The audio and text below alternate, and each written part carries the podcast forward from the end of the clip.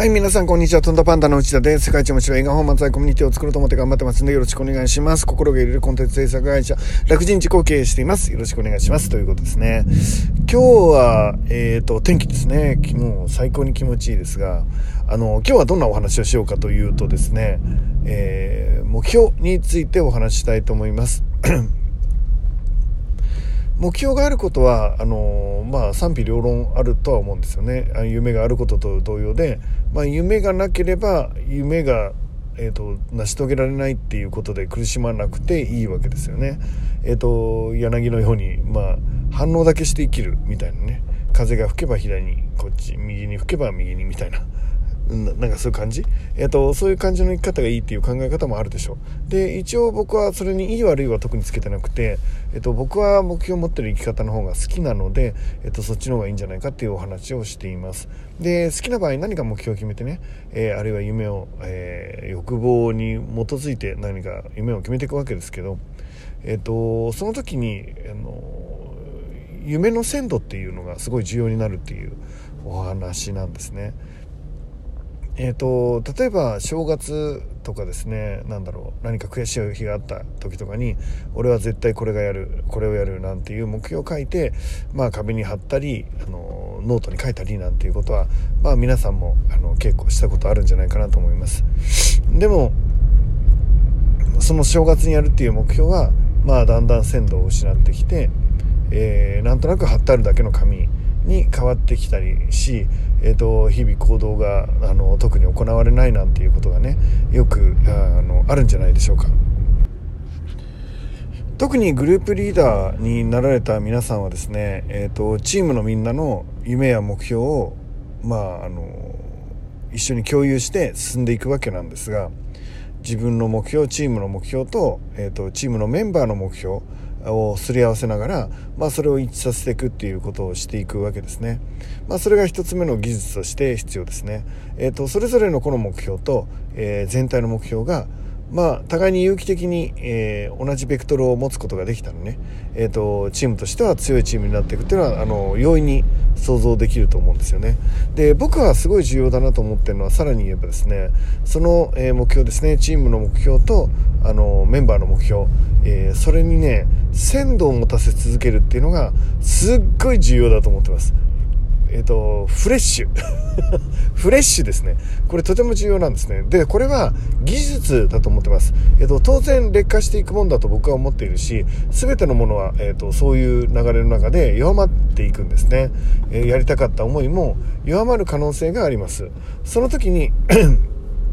どれだけ、えーと、鮮度を持たせ続けることができるかって、えーと、とても重要だと僕は思っているんですねじゃあどうやったら、えー、夢や目標に鮮度を持たせ続けるのかあるいは自分が持つこともできるしグループの人に、えー、鮮度を保つように、えー、促すことができるのかっていうことですね。でそれは、えーと、2つあると思っています。1つはですねあらゆる角度から、えー、その夢を、え見てもらうようにするっていう角度を変えた見方、えを提案するということですね。それから2つ目はですねえーと、そこまでの道筋をもう一度、えー、明確にするっていうことですね。この2つは互いにリンクするわけなんですが、えーと、例えばですね、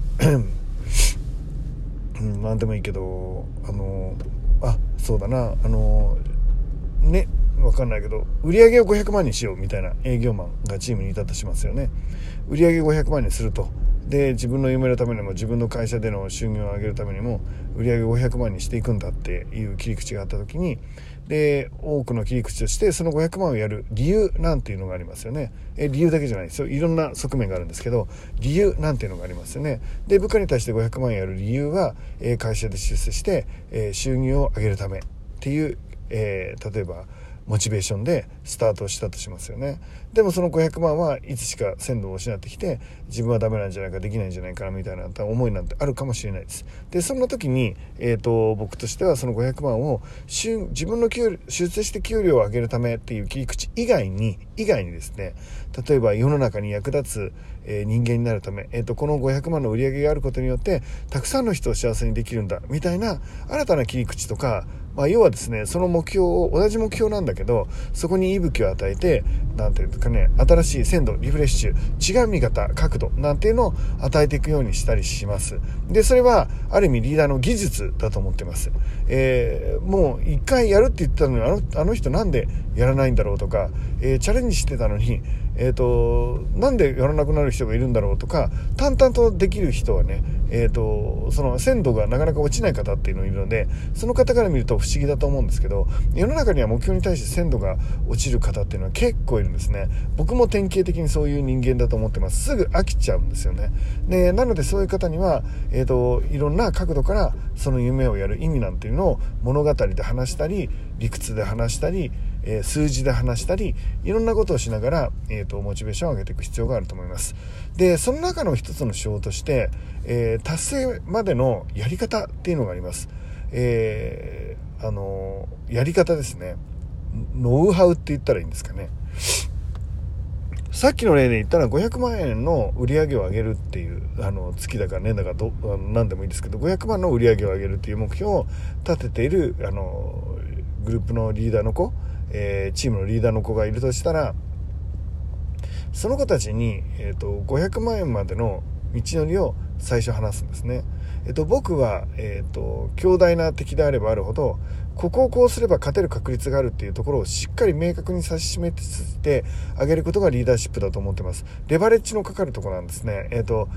キーポイントっていうか、えっと、ここをやればこの強大な敵に勝てるかもしれないよっていうのをしっかり、えー、教えていくんですね。で、勝てるっていうことを、えー、勝てるかもしれないっていう状況の中で、えー、チャレンジ、戦わせてあげるっていうのが、まあ、リーダーには重要なんですね。漠然といろんなところでですね、えーと、自分よりレベルの高い敵と戦っても勝てるわけないので、えーとまあ、勝負かけるんですね。ここを突破したら僕らが勝てる可能性があると。いうふうに明確に言ってそこを、えーと、力の入れどころとして、まあ、戦うっていうことになるんだと思います。でその力の入れどころとかルートとかあのをですね、えー、ちょっと誤解されるとあれなんですけどとにかく常時変えていく必要があるということです。えっ、ー、とやり方を変えると目標が鮮度が高まるんですね。さあやるぞって500万の売り上げを目標にチャレンジした時にチャレンジした時にですね